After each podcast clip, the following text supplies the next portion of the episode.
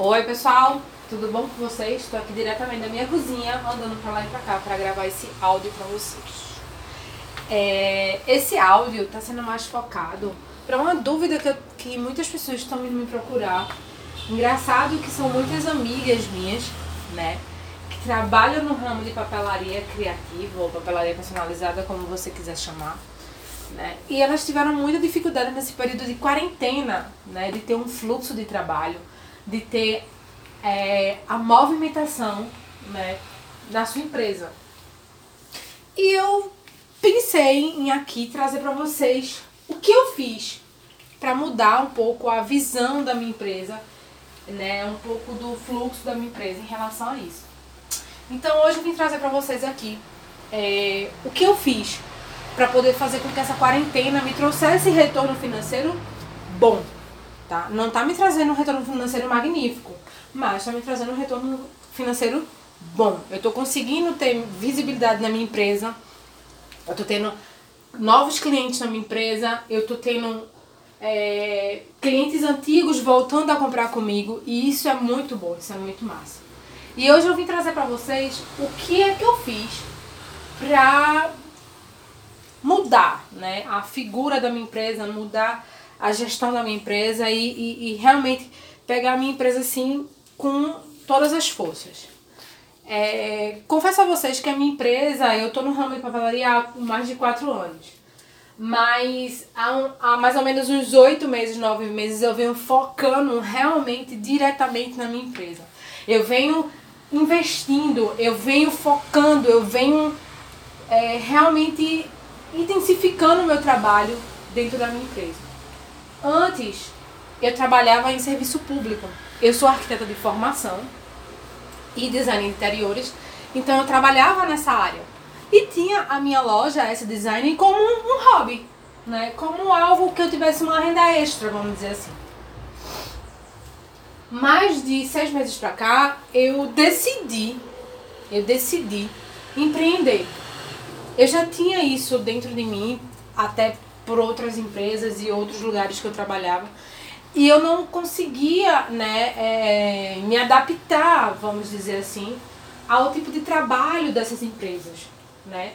Lógico, eu era uma excelente profissional. Eu trabalhava, fazia meu trabalho, chegava lá 9 horas da manhã, sentava, vendia o que tinha que vender, atendia cliente que tinha que atender, fazia a minha parte diante daquela empresa. Mas eu não me sentia feliz. Então, no final de 2009, é, eu decidi eu decidi trazer a minha empresa para mim. Arregaçar as mangas e segurar o barco e vamos em frente. Mas, para isso, eu tive que tomar uma grande decisão. Eu analisei a minha, o histórico da minha empresa e eu observei que eu teria que mudar a persona da minha empresa. O meu público-alvo que estava ali na minha empresa. Né? O meu público-alvo da minha empresa no início eram as mães festeiras, né, aqui da minha região, eu moro em Recife. Né? Então, as mães que faziam festas para seus filhos, no mês aniversário, aniversário de um ano, dois anos, aquelas festas tal. Então, eu fazia é, lembrancinhas personalizadas para esse, esse foco, para esse público. Só que, com a pandemia, com todo o meu histórico, eu senti a necessidade que eu tinha que mudar. Então foi aí que eu decidi mudar a persona, o meu público-alvo, diante de toda essa situação. E eu percebi que durante esses sete meses eu tive um crescimento gigantesco na minha empresa. Não só de público, não só de cliente, mas como também financeiramente. Isso deu uma guinada. Né? Eu investi assim giganteiramente, assim, investi muito, muito, mas muito na minha loja, né? Em maquinário, em produtos, para poder atender esse público novo que eu estava querendo buscar. Então, o que é que eu fiz? Eu, eu tô trazendo para vocês algo que aconteceu comigo, né? Para vocês tentarem mudar a persona de vocês, mudarem o público-alvo de vocês. Porque talvez a forma que você esteja trabalhando, o seu público-alvo que você quer atingir, não está dando mais o retorno necessário que você precisa para alcançar na sua empresa. Então, eu mudei meu público-alvo, eu comecei a focar naquelas pessoas que poderiam me dar um retorno mais rápido. Né? Naquele produto que talvez o meu custo seria baixo e que eu tivesse um retorno muito mais rápido financeiro. Eu iria atingir vários clientes com apenas uma pessoa. Então, o que é que eu fiz? Eu decidi mudar a minha persona e trabalhar meus, meus trabalhos, focar a minha arte em confeiteiras. Sim, hoje eu trabalho praticamente exclusivamente para as confeiteiras. Elas sim conseguem público, consegue o cliente e traz para você já pronto um produto que você pode oferecer para elas que o custo é lá embaixo.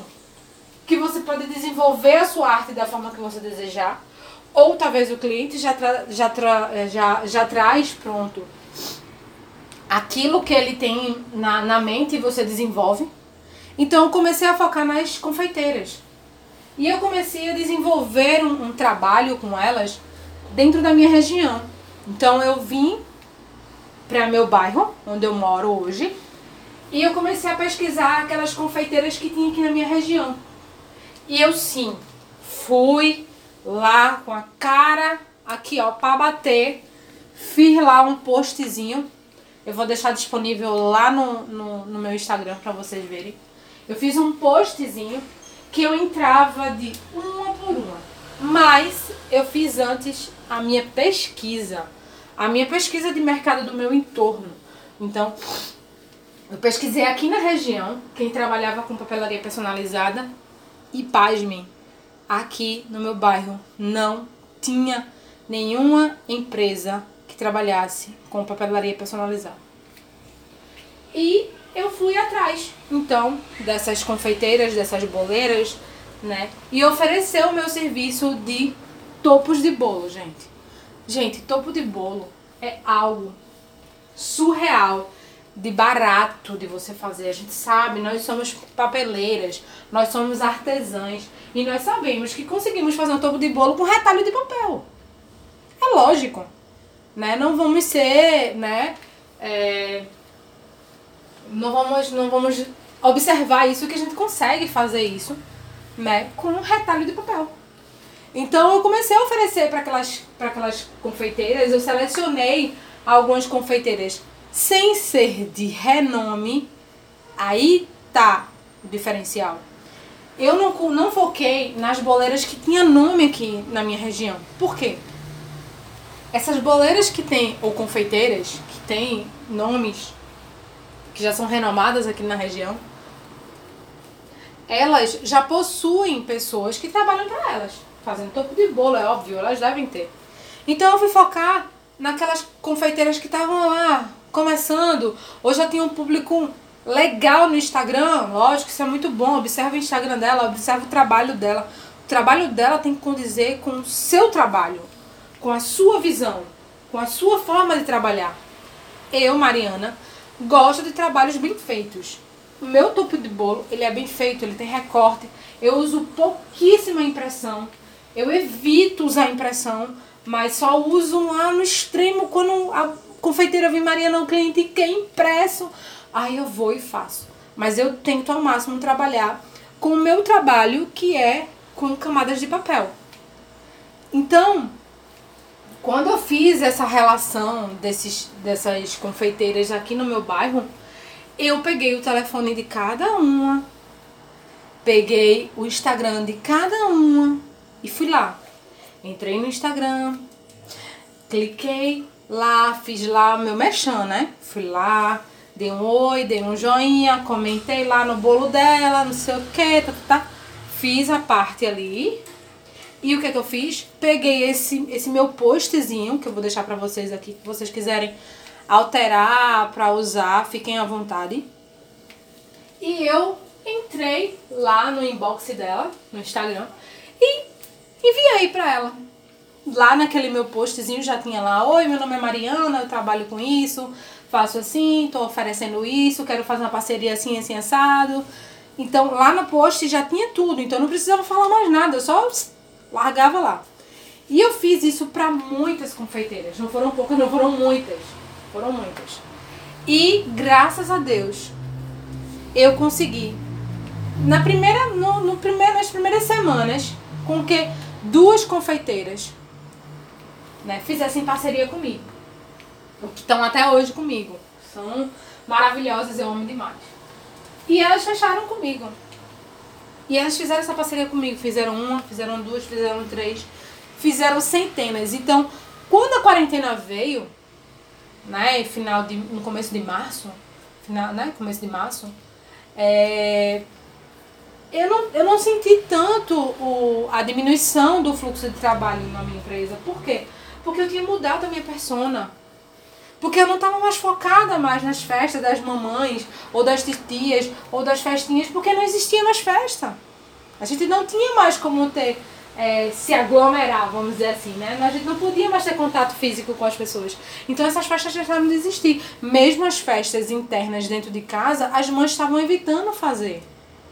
Porque ainda não conheciam o vírus, estavam com medo que esse produto que chegasse poderia né, trazer o vírus. Tá, tá, tá, então, o meu foco mudou. As confeiteiras continuaram vendendo bolos, pequenos bolos, porque aí a mãe não ia fazer festa mais, ela não ia fazer decoração, eu não ia gastar com eu não ia, elas não iam comprar de mim, mas elas iam comprar o bolo porque o bolo não pode passar em branco. Né? A festa não pode passar em branco. Então tinha que ter o bolo. E do bolo atrelou o quê? O topo de bolo. Então, essa estratégia que eu usei, eu tive um retorno financeiro muito bom na minha loja. Muito, mas muito bom mesmo.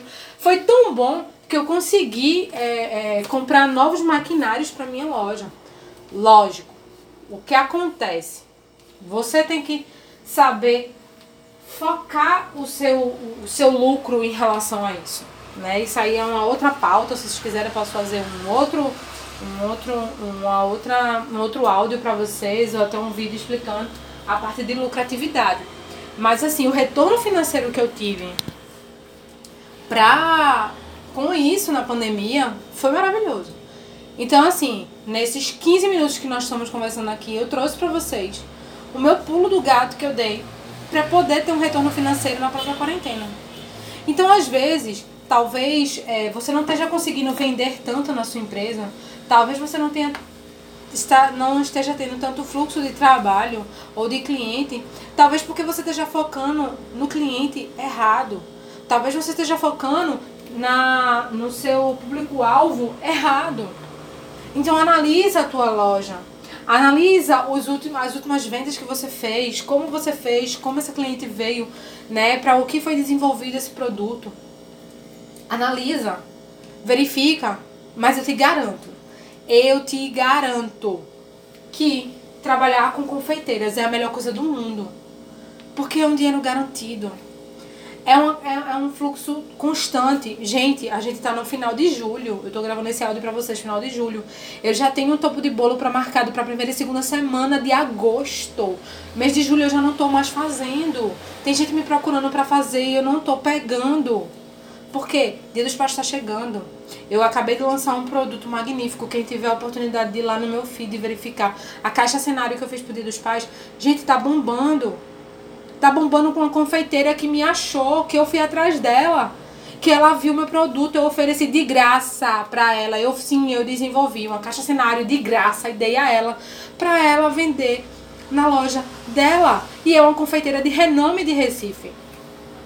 Daqui da minha região. E o que aconteceu? Ela vendeu todas as caixas que eu deixei disponível para ela. Eu disse: você tem X caixas para vender. E ela vendeu as X caixas e tá me pedindo mais. Então, assim, é o que eu digo a vocês: vale a pena investir nelas. Vale a pena. Elas querem pessoas que tenham qualidade. Produto com qualidade. Se você tem um produto com qualidade, você vai vender. Não importa o preço, lógico, ninguém vai botar um preço exorbitante para vender para confeiteira. A gente sabe que o custo para confeiteira é um pouco mais barato, porque ela já tem o custo do produto dela dentro embutido para poder repassar para o seu cliente.